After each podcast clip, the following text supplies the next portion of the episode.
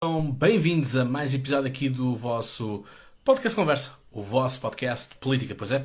E cá estou eu, Cláudio Fonseca, uma vez mais aqui nestes episódios. E, portanto, hoje vamos falar sobre a geopolítica do Reino Unido, sobre, sobre a égide do novo rei, o rei Dom Carlos III, portanto, o antigo príncipe de Gales, o herdeiro e, portanto, o filho da rainha Isabel II. E hoje vou ter nada mais nada menos que uh, o professor uh, Tiago Ferreira Lopes, que vocês já conhecem há, uh, portanto, já é já alguém bem conhecido aqui da Podcast Conversa. Portanto, aqui se juntou o professor. Boa noite, professor. Olá, boa noite. Bem, uh, Tiago, uh, isto deste este ano uh, tem sido assim um ano em cheio naquilo que são as suas presenças na, na televisão, não é? Portanto, o professor esteve aqui é. fazer um pequeno estágio não remunerado, mas um estágio curricular para depois estar nas televisões. Bem-vindo, professor. É verdade. Obrigado. É sempre um gosto estar no, no podcast. Portanto. Voltar à base, não é? Voltar onde, onde, onde se é feliz. É verdade. Neste caso aqui, costuma dizer, nunca, nunca devemos voltar a sítios onde já fomos felizes, neste caso, enfim, acho que se pode uh, vir sempre.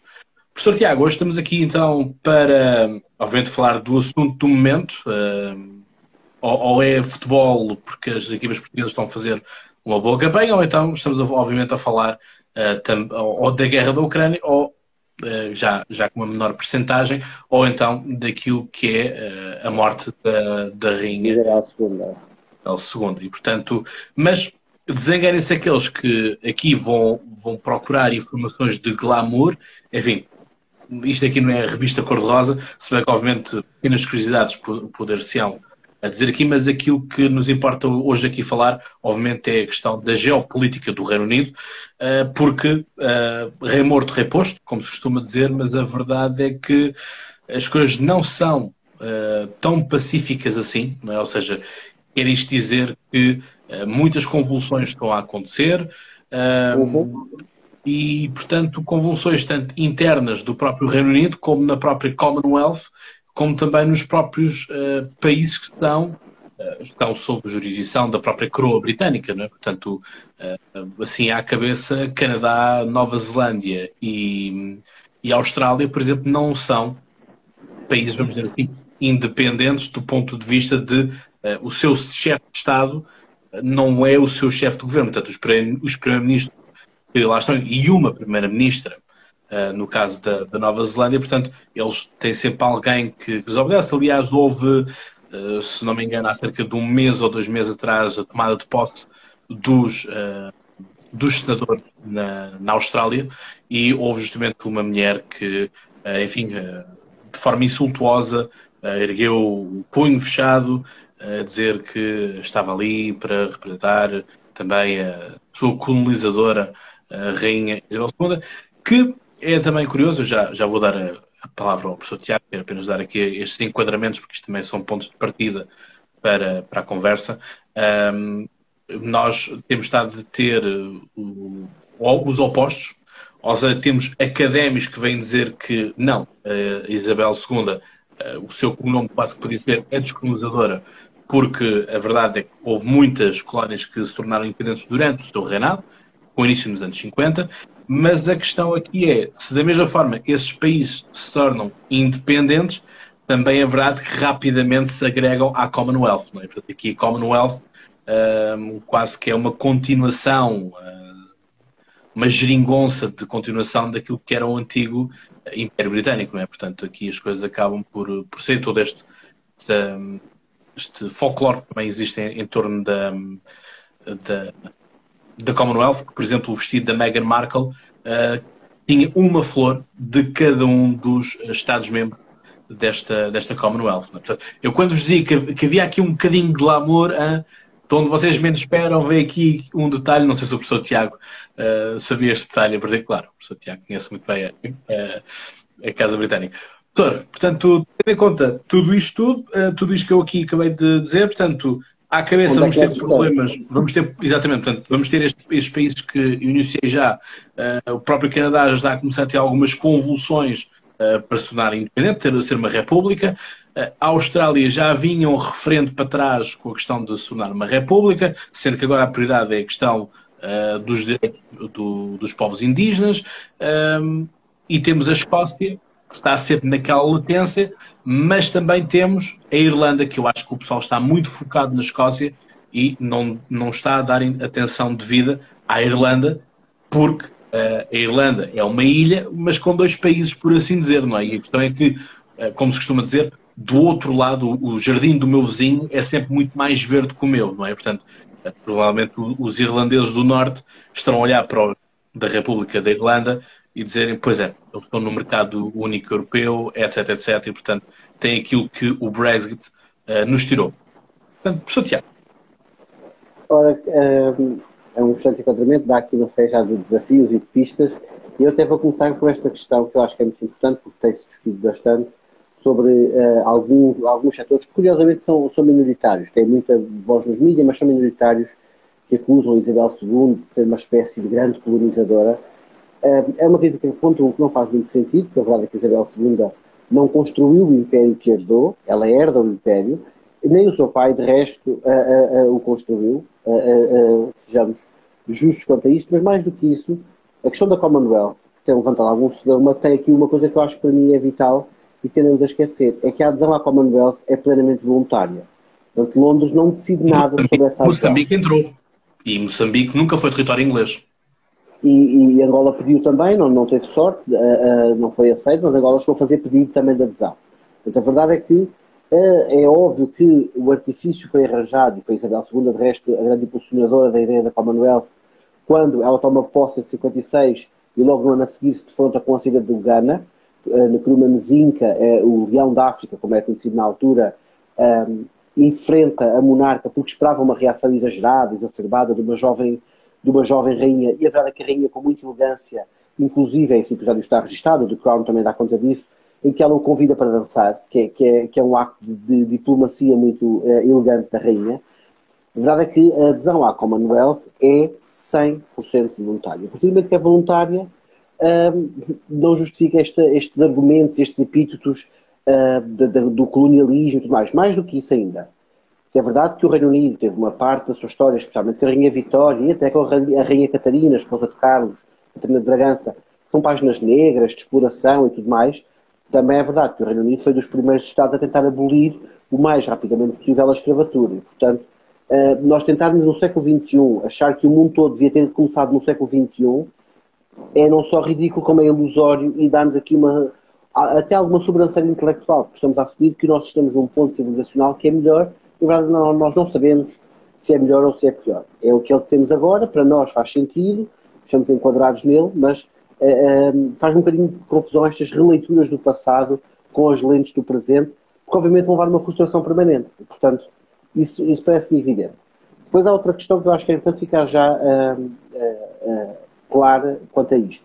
Tem-se discutido muito, de facto, se eu começo Carlos III vai levar à saída de vários Estados, e, e vamos já falar disso a seguir, mas eu começava por relembrar que a mãe de Carlos III, que agora está a ser homenageada da forma que está, tem filas com mais de 4 km para ver o seu caixão. Um, a mãe de Carlos III perdeu 17 territórios. E, e, o Reino Unido não caiu, e a Commonwealth não colapsou, e o peso do Reino Unido também não desapareceu. O que acontece é que Isabel II percebe logo no início do seu, do seu reinado duas coisas. Ela não é monarca governante, portanto, ela é monarca é um garante das instituições, mas ela não governa, isso compete aos governos, ponto um. Mas mais do que isso, ela percebeu que esta postura mais passiva, esta postura de querem ser independentes, muito bem, vamos ser independentes, mas vamos manter relações, evitaria aquilo que aconteceu com a França, com a Bélgica, com Portugal, que no pós-descolonização tem ali uma, uma trepidação diplomática com as suas ex-colónias.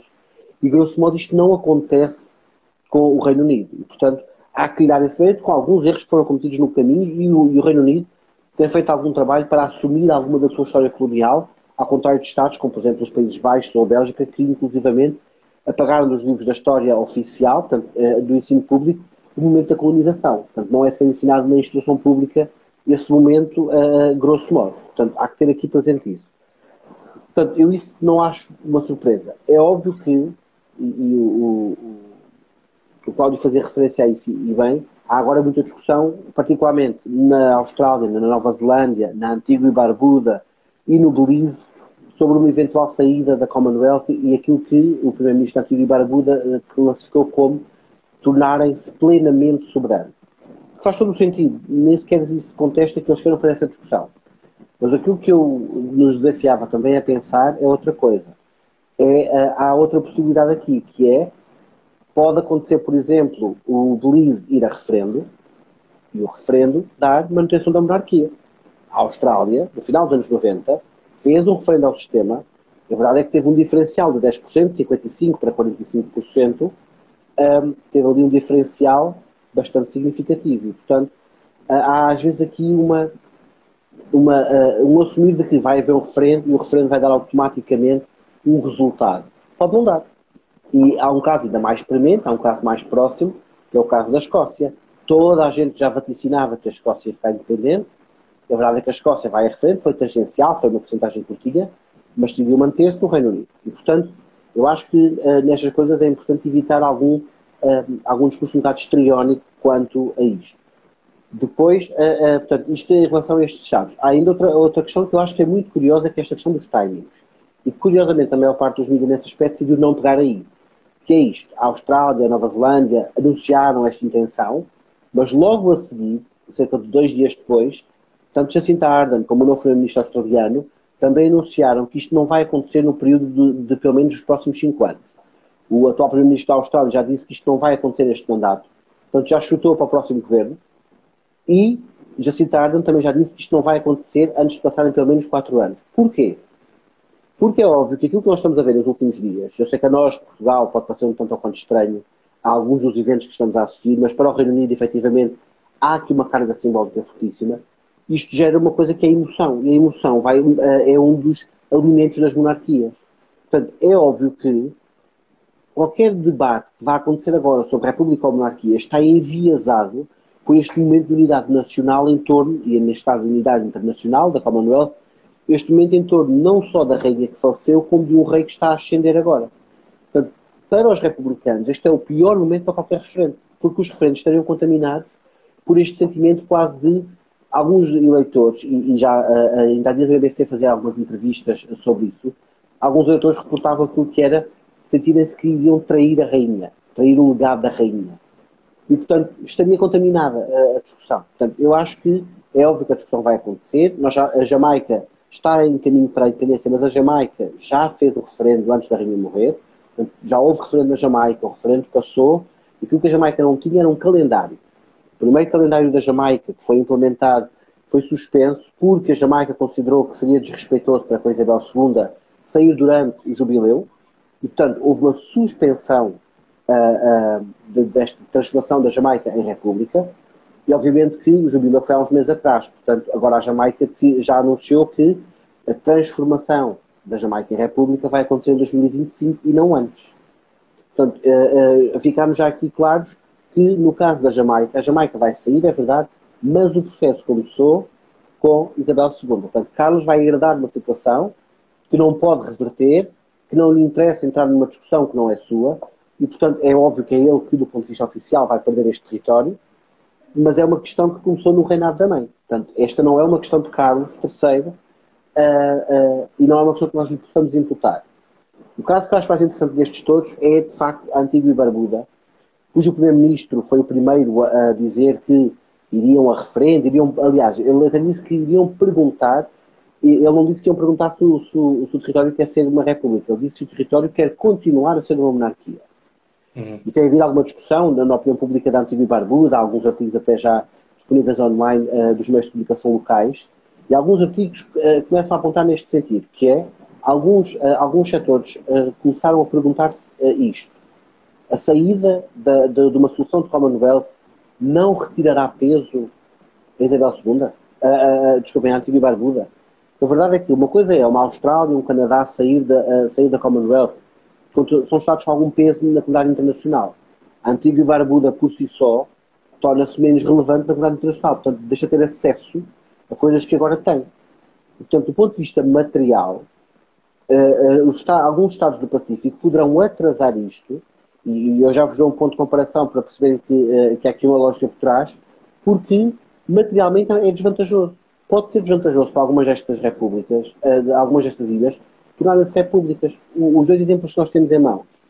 No século XXI, a ilha de Martinica e a ilha de Guadalupe, ambas já fizeram referendos para sair, do, de, deixarem de ser territórios uh, ultramarinos franceses. E a verdade, o que é que aconteceu? É que estes dois referendos o que deram foi manutenção. Porque materialmente é mais desvantajoso sair do que manter-se com a França, porque a França permite um elevado grau de autonomia política e dá-lhes acesso a financiamento e dá-lhes acesso a uma série de regalias do ponto de vista social e do ponto de vista da administração pública que e diplomático, não é? Diplomático do ponto de vista do passaporte, não é? Exatamente, dá-lhes peso diplomático inclusive, ou seja, quando Martinique e Guadalupe vão, por exemplo, e vão obviamente em representação como observadores a fóruns da ASEAN ou da APEC, vão com o peso da diplomacia francesa, que continua a ser o terceiro maior aparelho diplomático do mundo, do ponto de vista do número de embaixadores e de oficiais. Quando, uh, se estas duas ilhas estivessem independentes, realmente uh, passariam de terceiro lugar para centésimo, nonagésimo. Portanto, há este cálculo que os, que os, que os eleitores também farão, e eu, e eu acho que se tem calculado muito pouco nas discussões dos mídias, porque a discussão é só a monarquia é má só porque é má, que é um bocadinho a visão nos mídias portugueses, e a República vai vir a seguir porque é natural. Há, muito este do discurso da naturalidade. Naturalmente irão se tornar uma República. Pode não haver aqui a naturalidade, porque pode haver um cálculo muito egoísta de eu materialmente estou melhor dentro desta monarquia. E se eu materialmente estou melhor, eu vou manter melhor. Claro que há setores republicanos, no Reino Unido também há, e, e, e seguramente iremos falar disso a seguir, mas eu acho que nesta discussão, esta discussão está um bocadinho contaminada, porque há quase que o ensejo e uma vontade de ver Carlos entrar, entrar e a Commonwealth a colapsar. O mesmo que aconteceu quando o rei Jorge, uh, uh, Jorge VI morreu, foi a mesma discussão com a Isabel. É nova, é impreparada, não sabe o que vai fazer, vai fazer implodir a Commonwealth. É verdade que, e, e, e nós, e nos últimos dias fomos bombardeados com essas imagens. O primeiro discurso de Isabel II, da Rainha Isabel II, nós vimos ela dirigir-se à grande família imperial, e, portanto, a família imperial morreu porque o Império colapsou e tornou-se a Commonwealth, tornou-se um reino só. Portanto, isso, é, isso aí é, é verdade e ninguém escamoteia isso. Agora, também, uh, uh, também temos que dar crédito que o, o, algumas previsões mais catastrofistas não, nunca chegaram a acontecer. Portanto, nesse aspecto, eu acho que o Reino Unido, obviamente, continua a ser um Estado relevante no panorama internacional e isso é uma vantagem nestas discussões, com exceção, e aqui volto a sublinhar, nós não sabemos qual, qual, é o grau de apoio à República no Canadá, por causa de questões como o Quebec e tudo mais, portanto é mais complicado. Está agora em eleições? É mais complicado do que parece, ou seja, pode acontecer aquilo que aconteceu no Reino Unido, que é alguns distritos do Canadá terem uma pulsão republicana que outros não têm e criar até uma fratura social complicada. Portanto, nós não temos noção completa de qual é o panorama, nós sabemos que tem crescido na Austrália algum sentimento de algum republicanismo, mas também temos noção que, tendo em conta que estamos a falar de uma monarquia, que apenas é um garante institucional, um, o, a crítica à monarquia é muito baixa. Há uma crítica histórica à instituição coroa, mas é pelo seu lugar histórico. Mas, ao tornar-se uma república, não se apaga o passado histórico. O passado histórico já lá está. Sim, até porque, vamos lá ver, isto também uh, houve alguém, acho que foi o jornal O Diabo até, que fez, o, fez as contas e que uh, a presença portuguesa custava mais do que a monarquia espanhola, algo assim do género. Uh, lembro-me lembro bem desse, desse artigo também. Uh, a questão aqui é justamente isso. É, por isso é que eu carrego sempre nesta, nesta tónica, que é, para mim, os jornalistas são os inimigos do povo. Portanto, a partir do momento que o debate é enviesado o é. Uh, aliás, basta nós olharmos para quer seja a RTP, quer seja a CNN, quer seja a SIC Notícias, todos os todos os jornalistas dizem ah, porque Carlos III tem um nível de popularidade muito baixo. Mas questão, a questão... por exemplo, nós fizemos essa discussão na RTP. Estava eu, estava a professora Ana Isabel Xavier, e nós dissemos uma coisa, atenção, que as sondagens que há de Carlos III, todas são pré-morte da rainha. E nós sabemos só quem não acompanha a vida política britânica que os discursos de Carlos III e as ações de Carlos III têm galvanizado a opinião pública. Aliás, o caso mais claro é o famoso caso da caneta de tinta permanente, que em Portugal fizemos Sim, um está, festival está com isso, não saiu, não saiu nos mídias britânicos, grosso modo. Portanto, os mídias britânicos acham que é uma não questão, porque qualquer pessoa que use uma caneta de tinta permanente corre o risco de acontecer o que aconteceu com o Carlos III. Agora, pensemos de outra maneira, do ponto de vista até. É, ele próprio diz, está farto daquilo, não é? portanto, ele, ele já, já, deve estar farto do protocolo. De... Pensemos desta de maneira. E, o, o Cláudio imagina que, de repente, sabe que todos os passos que dá têm os olhos do mundo em cima. E no momento que é um momento relativamente simples, a caneta de tinta permanente acontece o mesmo. É óbvio que tem uma reação mais extemporânea. E nós, tudo o que é não Reino Unido, curiosamente, a França fez o mesmo, exploraram as imagens in extremis. No Reino Unido foi uma não questão, porque a reação da opinião pública foi uma coisa tipo. E então? É isso. E, portanto, isso é interessante. E Carlos III é verdade que era mais impopular do que o seu filho, mas por duas razões. Ponto um, pela sua imagem, pela sua idade, isso não ajuda, é óbvio. Mas há uma Sim. outra questão. É Diana e Camila. Há uma visão romanceada de, de, do divórcio em que a Diana se tornou apenas em vítima e Carlos se tornou apenas em espectador, passivo, espectador passivo do que a coroa fazia à Diana. Ele não, não chega a ser visto como agressor e é muito curioso porque os dois, durante o divórcio, tanto Diana Spencer como Carlos Príncipe de Gales, assumem ambos que tiveram relações extraconjugais, assumem ambos que tiveram momentos menos felizes. É óbvio que a, a pressão sobre Diana era muito maior e a, rainha, a, própria rainha assumiu que não soube reagir bem com a popularidade de Diana. Tudo isso uh, é óbvio, mas tu, na opinião pública criou-se um bocadinho a ideia de ela, princesa do povo, que o título depois ganhou, é uma de nós contra aquele 1% uh, uh, que não é de nós aristocratas, etc. E esta, esta dicotomia pesou sempre contra Carlos. E, portanto, é óbvio que ele era mais impopular. Mas a verdade é que, logo no primeiro discurso que Carlos fez, a maior parte dos britânicos ficou, uh, per, perdoem-me uh, o colocalismo, de queixo cair. Uh, porque não esperavam, e, e, obviamente poderão pensar, mas não foi ele que escreveu o discurso, foi um assessor.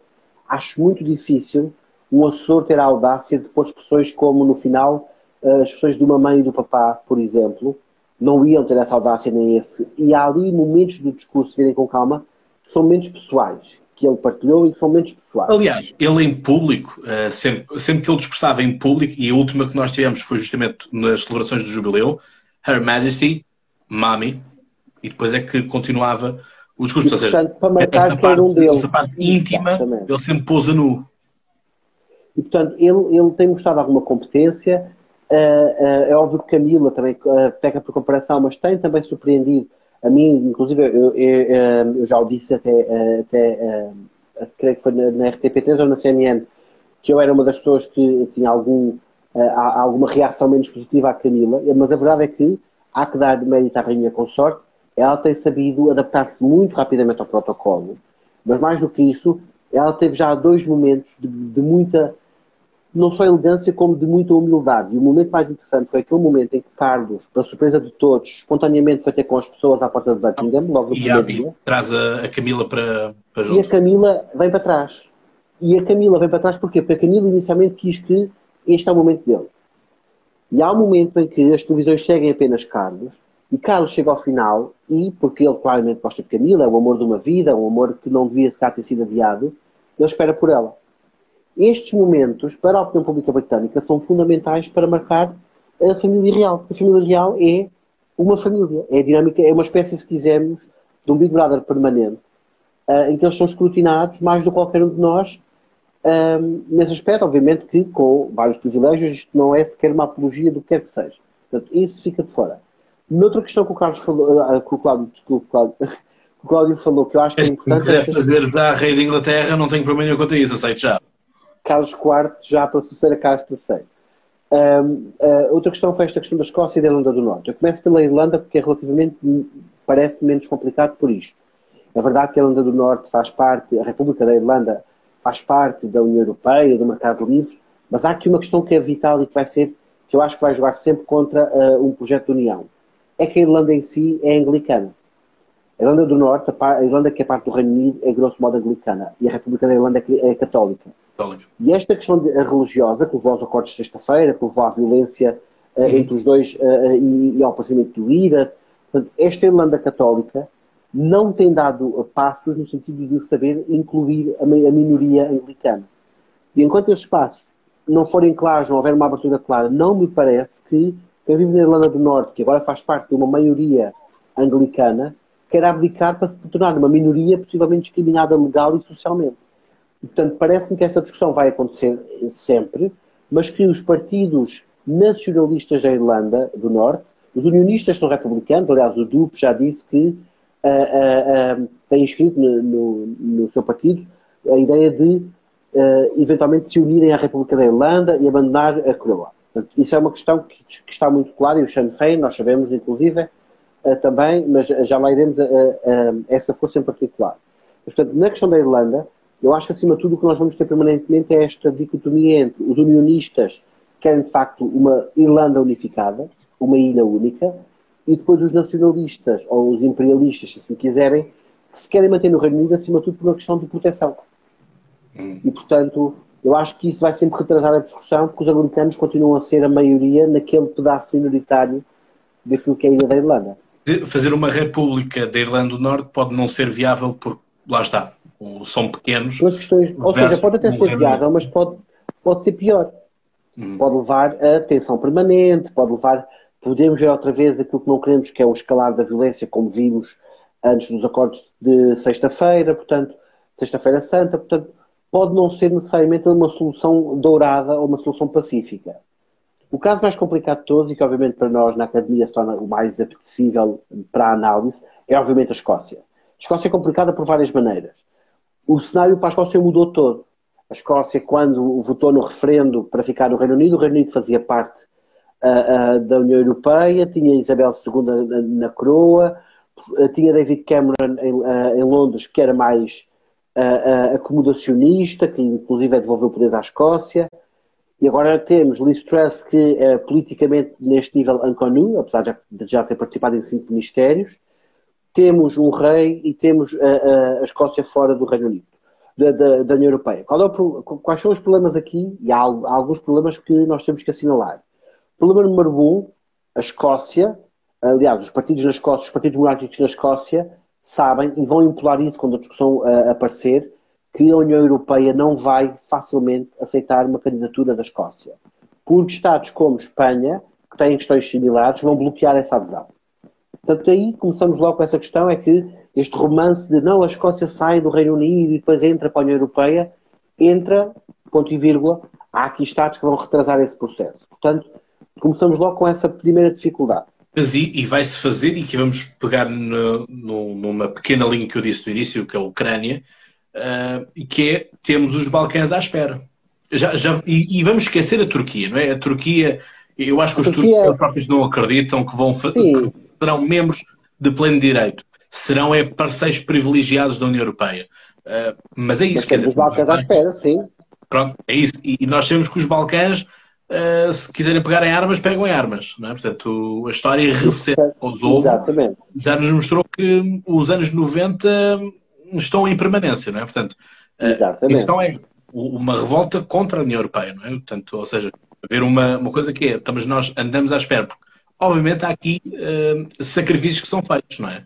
Um país tem que se moldar uh, a uma cultura comum, cultura política comum, vamos chamar assim, uh, e portanto, quer dizer, depois aparece uma Ucrânia, e aqui não estou a procurar desvalorizar de forma nenhuma, mas a questão é, parece-nos a Ucrânia que tem uma situação do momento, e portanto estamos aqui aquilo que nós muitas vezes chamamos na ciência política, na, em relações internacionais, que é sermos situacionistas, portanto agimos de acordo com aquela situação e só, só nos precavemos para os parâmetros e para a conjuntura daquela situação, são os problemas que vão vir depois.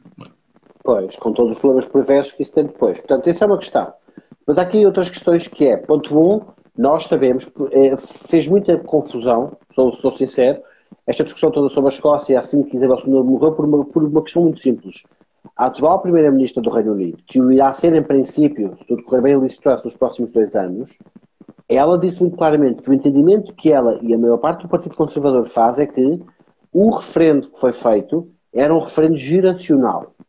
Ora, o referendo geracional, ela basicamente quer dizer que vai levar mais 15 anos, pelo menos, até Londres estar disponível para aceder a fazer um referendo. Não é por acaso que neste momento está toda a gente à espera que os tribunais britânicos decidam se efetivamente a Escócia tem autoridade, legitimidade política, eh, no caso jurídica também, para convocar um referendo ou não. Porque, de facto, na altura, o pacto assinado entre Salman uh, uh, e Cameron era uma ideia de um referendo para uma geração dar a sua opinião. Essa geração é aquela que ainda está, portanto, não houve uma renovação geracional ainda. As gerações da Escócia têm a mesma contagem de anos que nós temos aqui no resto da Europa continental. E, portanto, essa é uma questão que pode nem sequer estar decidida. Mas há ainda aqui outra possibilidade, é mais remota, mas nós, se há coisa que os últimos quatro anos nos ensinaram, é que as hipóteses remotas muitas vezes são aquelas que se tornam uh, viáveis. Há a possibilidade da Escócia se tornar soberana e manter a coroa. Ninguém exclui essa hipótese na, na discussão, porque nem todos os independentistas escoceses são republicanos. Uhum. Não há uma, automaticamente, é óbvio que há uma facção maioritária de soberanistas que são republicanos, mas há também, poderia haver aqui um acordo quase de conveniência de nós tornamos soberanos, mas ficamos num esquema tipo antigo e barbuda, em que o chefe de Estado continua a ser, este caso Carlos III ou o seu filho, se a linha natural suceder, mas, eh, e portanto, eu acho que houve aqui uma precipitação nesta discussão, acima de tudo para animar também aquilo que é um elaborado uh, uh, sistema de uh, exéquias fúnebres e um sistema protocolar. Um, e depois há outra questão que agora nós, a certeza que na Escócia se vai dar de falar nos próximos dias. Todos nós vimos as imagens que vieram da Escócia nos últimos dias.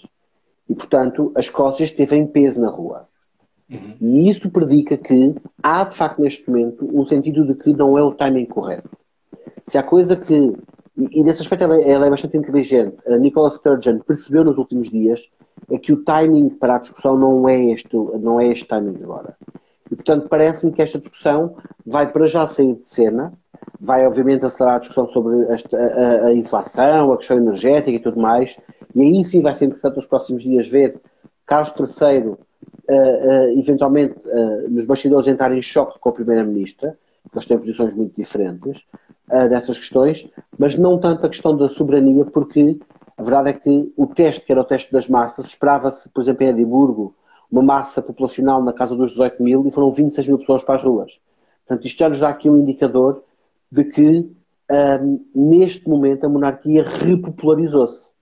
E, portanto, isso, se Carlos III não fizer muitas asneiras no começo do seu mandato, e, acima de tudo, se Carlos III se souber conter ou porque há aqui outro cenário que não é meu, foi a, a, uma colega minha que me fez pensar nisso há dias, que era há uma grande possibilidade, nós sabemos que ela tem esse ascendente sobre ele, de Camila conseguir quase que controlar Carlos III. E portanto, quando ela perceber que Carlos III vai fazer as neiras, vai ser quase que o controle, que o botão de mute vai ser Camila. A rainha consorte eh, eh, vai jogar a favor nesse aspecto, porque ela de facto tem um grande ascendente sobre o novo monarca. Enfim, é, é, sempre um, essa é uma questão que politicamente não se controla, não é? Portanto, a partir do momento que é outro ser humano, não dá para. Não dá Exatamente. Para que, o que quer que seja, que por aí vai. Mas também esta questão é, é muito complexa uh, no meio desta, desta gestão.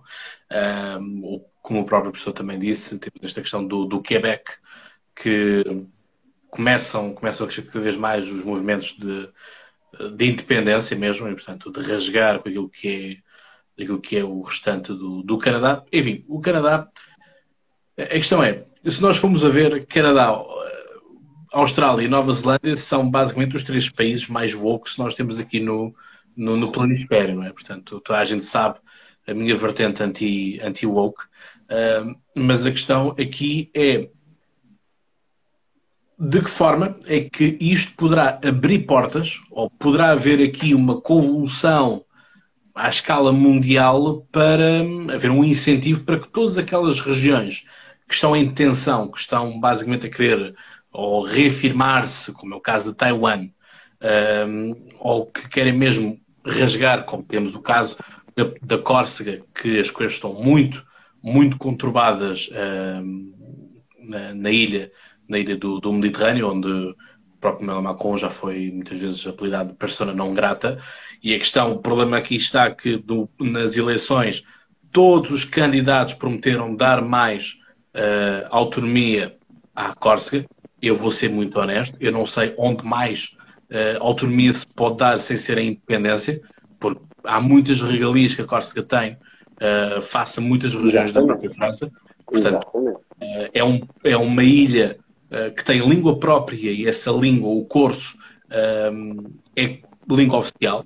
Portanto, quem dera à Bretanha que assim também o, o fosse, não é? Portanto, temos aqui outro, outro exemplo de uma região uh, que está, ou a própria Occitânia, né? toda, toda a região do sul uh, da França que não tem língua, não tem língua própria, apenas tem um, um sotaque cantante.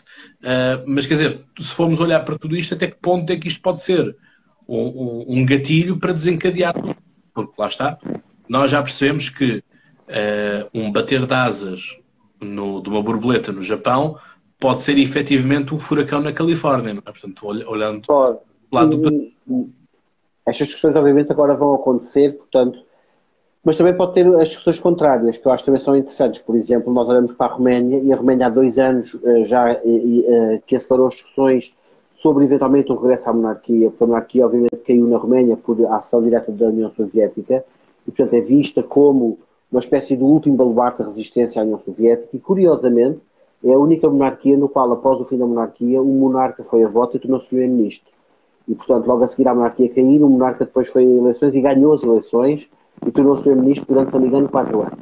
Pronto, quando ele agora morreu, e quando ele recentemente morreu, ele teve funeral de Estado, porque o peso da família real na Roménia é ainda muito significativo e a instituição não está como que contaminada nesse aspecto. A discussão na Roménia está muito ativa. Eh, daquilo que eu sei, tenho falado com alguns colegas também, aos pouquinhos, ainda muito só nos círculos intelectuais, mas aos pouquinhos, na Sérvia tem-se discutido muito isso também.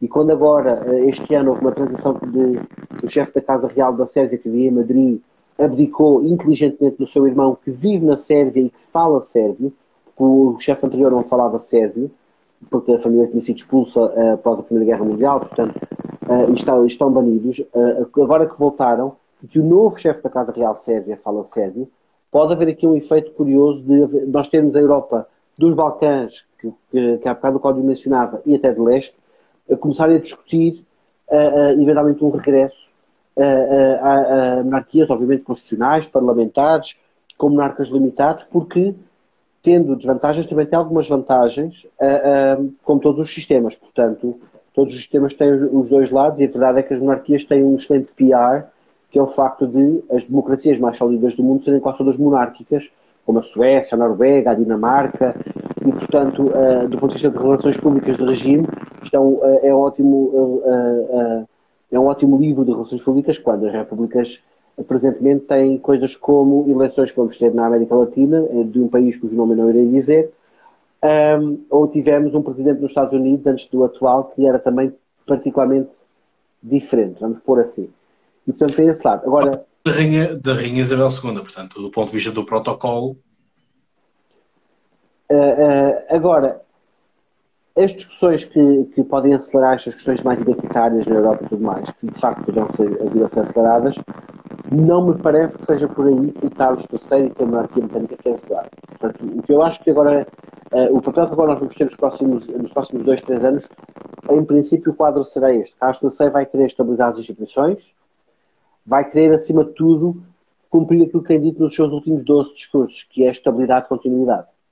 É basicamente isto que nós vamos ter.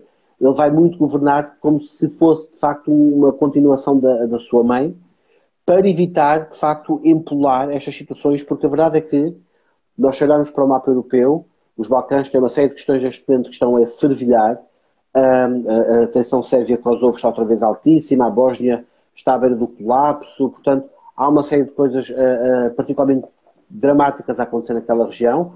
Vimos nos últimos dias como a Arménia e o Azerbaijão voltaram a pegar em armas um contra o outro. Um bocadinho mais longe, o Kirguistão e o Tajiquistão também têm neste momento as caramuças transfronteiriças, já morreram cinco guardas transfronteiriços uh, uh, em escaramuças, portanto, já há demasiadas coisas a acontecer para adensar-se mais violência ou adensar-se mais discussão nesse aspecto. Portanto, eu acho que por aí não me parece que o rastilho venha daí, a não ser de facto que se perca o controle da Escócia, e a saída da Escócia poderia de facto impular uma série de questões, inclusive com os nossos vizinhos espanhóis, e reempolar a questão de Catalunha, até porque sabemos que Galiza, tem corrido muito mal. Os julgamentos na Catalunha têm corrido relativamente mal, portanto, uh, uh, isto poderia agora escalar outra vez e poderia voltar à discussão da Galiza. Galiza é essa que, há uns anos atrás, de forma provocadora, mas há uns anos atrás, pediu ao governo espanhol para ficar com o fuso horário português. Uh, e, e, portanto, e que quando tem protestos nas ruas, grosso modo, usa a bandeira portuguesa como uma espécie de protesto contra o Estado Central. É, acaba por ser essa, essas questões. É o engraçado, o engraçado é que aqui, uh, hoje está a ouvir a, a, CNN e a justificação que os jornalistas davam para. Uh, que é um excelente canal, para fechar a publicidade. Uh, é um excelente canal, tudo por onde o professor Tiago estiver, não é? mas a questão aqui é um, a justificação para, para, para a questão do, da República na, na, Austrália era que a Austrália tinha pouca ligação com o novo monarca.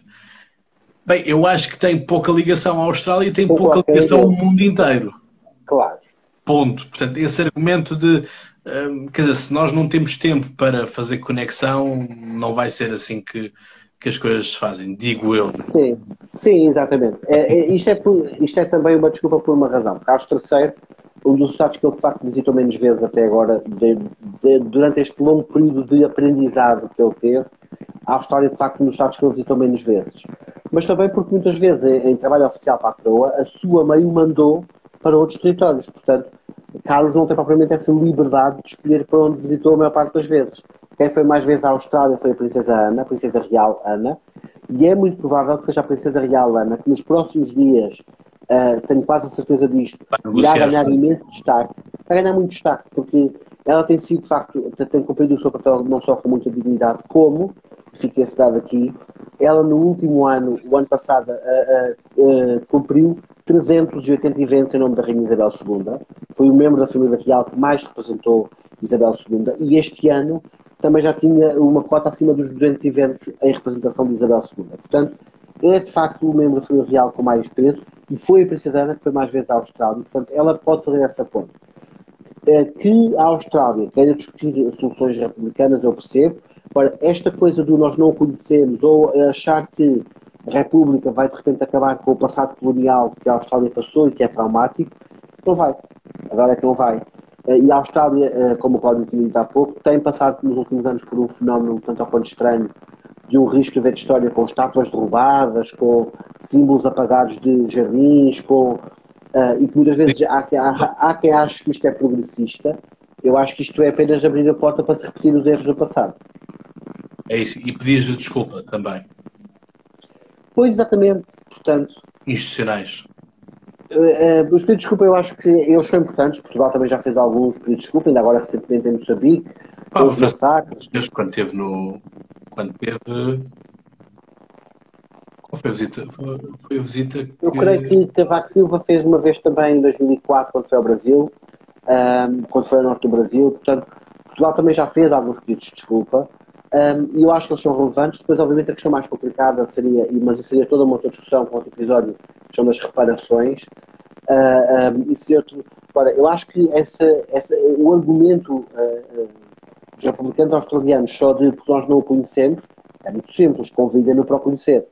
Portanto, a questão foi uma questão de não o conhecer, e isso eu acho que nós, eh, eu daqui a uns cerca de 10 minutos terei depois que, que sair, eh, mas eh, queria dar aqui esta outra que só para, pode ser interessante para quem nos está a ver. Vai ser interessante perceber qual é o primeiro país que Carlos III vai visitar oficialmente. Portanto, qual é a escolha? E ele sabe que isso é uma escolha importante. Portanto, Carlos III tem claramente a noção que é uma escolha importante. E, portanto, uma das escolhas que eu poderia fazer seria ir à Austrália para sanar já esse argumento. E, portanto, se ele optar por é provável que ele escolha a, a, chamada escolha segura, que é Estados Unidos.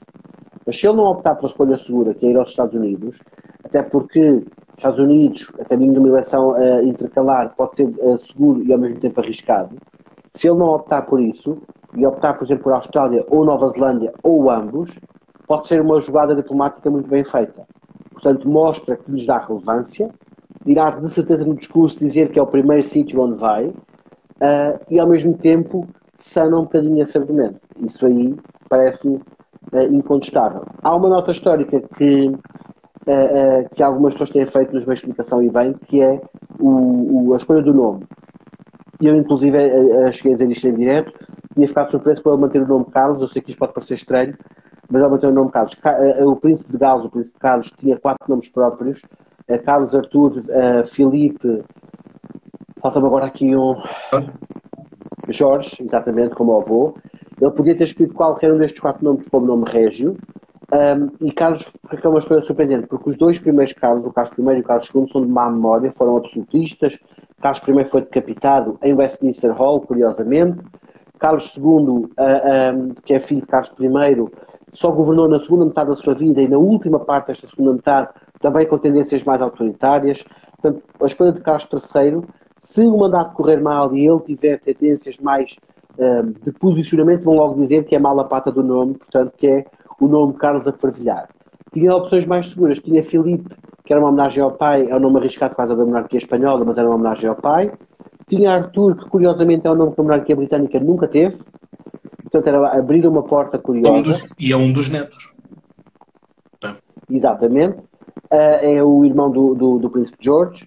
E tinha uh, depois uma homenagem ao seu avô, Jorge VII. Se ele quisesse ser Jorge VII, era uma opção segura, porque Jorge VI tem, a grosso modo, uma visão relativamente positiva e limpa na opinião pública. Portanto, a escolha de Carlos foi interessante, é, é perceptível. É, há, há 70 anos, ou há 73 anos, que nós ouvimos falar do Príncipe Carlos e, portanto, era uma escolha natural, mas é uma escolha arriscada se as coisas correrem mal, porque vai haver sempre a tendência para fazermos as comparações com, uh, com os seus antecessores, com o nome é sempre, não é? Ainda por cima é uma questão de família. Se nós, já entre nós, falamos de, ah, aquele é o irmão, coisa, aquele é que é o bom irmão, enfim, as coisas já.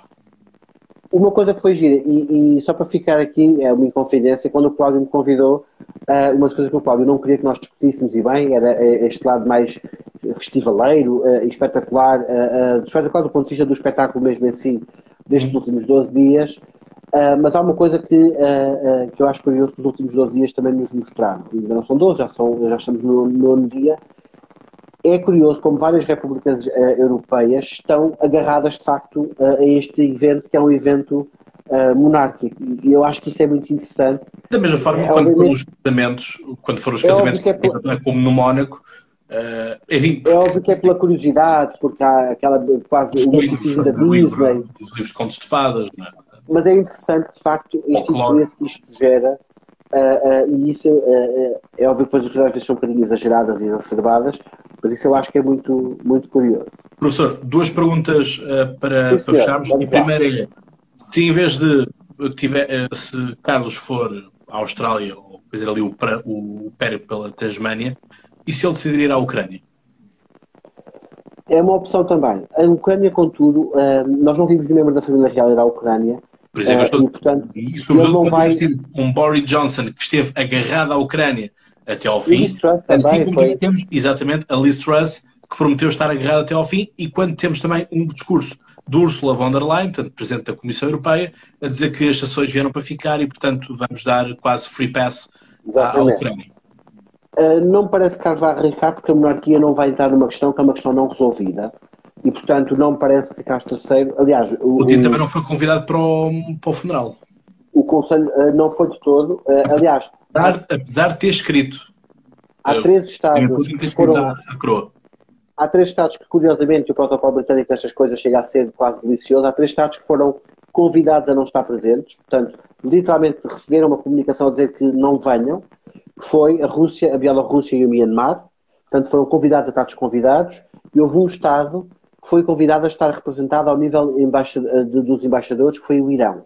o Irão não vai ter chefe de Estado, não vai ser Raisi que vai ao funeral vai ser o embaixador do Irão em Londres, que foi convidado a estar, uh, de forma a que o Irão seja representado, mas não ao mais alto nível. Uh, e, portanto, não parece todo que Castro III vá arriscar muito uma visita à Ucrânia. Acho, e se o fizesse, era audacioso, mas era pernicioso, porque teria um custo doméstico elevadíssimo. Portanto, acho muito mais provável ele ir para as opções seguras da Commonwealth, ou há uma série de opções que são simples. Ele pode escolher também coisas como Portugal, no argumento da aliança mais antiga do mundo, uh, e portanto com o Tratado de Whitehall, portanto uh, era, era, uma escolha segura, era uma escolha, era uma escolha tranquila, pode optar por ir à França ou à Alemanha. Portanto, há aqui uma série de escolhas que são uh, tacitamente mais inteligentes do que necessariamente essa. Hum. E última pergunta, assim, para fecharmos também com um bocadinho de, de glamour, uh, que é a questão de uh, uma das razões pelas, pelas quais nós, e nós fizemos sempre o comparativo com a espanhola e a, e a britânica, é que nós, quando vamos a Espanha e quando vamos a Madrid, uh, não conseguimos encontrar tanto folclore, não encontramos tanto merchandising da coroa espanhola, já para não falar de que a coroa espanhola, durante muito tempo, escândalo de escândalo, aliás, arrisca-se agora realmente haver também um outro escândalo, no sentido de o, o rei emérito, portanto, o pai do Filipe VI, o, o, rei Juan Carlos, estar também presente no funeral. Uh, portanto, que está a criar ali uma celeuma de, de protocolo.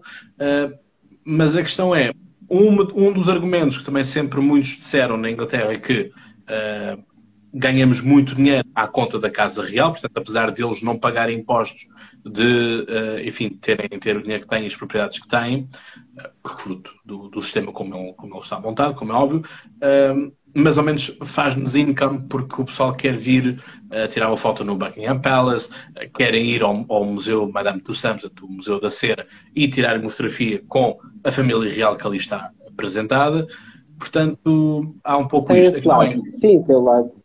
Tem Será que lado. Carlos vai conseguir manter esta questão? Ou só com o Guilherme, com o William? Né? Portanto, é que poderá é uma boa questão. Uh, uh, dizer uma coisa, legalmente a família real inglesa não paga impostos, mas voluntariamente, desde 1993, que o paga. Portanto, a rainha Isabel II, durante um, do, um, um, dos momentos tensos do seu reinado, decidiu que eles pagariam impostos e abriu a maior parte dos palácios a visitantes, de forma a gerar rendimento para cobrir uh, o dinheiro que se perde com esse pagamento de impostos. Portanto, família, nesse aspecto, soube adaptar um bocadinho. É óbvio que é uma das casas reais mais caras do mundo, mas também é uma das casas reais que tem maiores rendimentos uh, de modo próprio do mundo. Portanto, há aqui um equilíbrio de parte a parte, não é como, por exemplo, no Mónaco, de facto, uh, o orçamento é desequilibradíssimo daquilo que a família monegasca recebe uh, e daquilo que ela efetivamente gera de receita.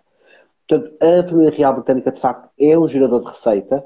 Para nós termos noção, neste momento, já escasseiam no Reino Unido canecas porque estão-se a vender a uma velocidade que os repositores, até porque já havia uma crise uh, uh, pós-pandemia e pré-morte de Isabel II, um, os repositores não estão a conseguir repor muito o merchandising que está a ser vendido à velocidade da luz. E isto já nos dá essa, essa ideia de que tornou-se um ícone. No caso particular de Isabel II, ela de facto tornou-se um ícone, um ícone da, da nossa imagética social.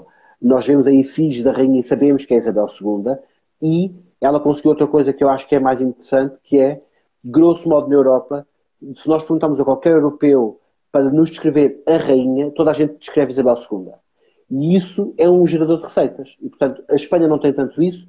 E Espanha deve muito a Felipe VI nesse aspecto, porque tem conseguido reposicionar a monarquia como algo uh, mais agradável e como algo útil à unidade nacional. Hum. Então, Tiago, obrigado. É obrigado eu pelo convite é sempre, é sempre um gosto e sabe, pode, pode sempre cá voltar. Portanto, sempre... Obrigado pelo convite e obrigado a quem esteve connosco. É isso, e portanto, para os ouvintes, vocês sabem, então uh, mantenham-se atentos. Vai haver, uh, obviamente, mais temáticas a serem apresentadas ao longo da próxima semana. Uh, estejam atentos às stories para saber o que é que vai acontecer. E, portanto, eu despeço com aquela amizade e com aquela frase que vocês já conhecem, e o professor também certamente sabe, que é até lá tenham boas conversas, e já agora, viva o rei. Um abraço.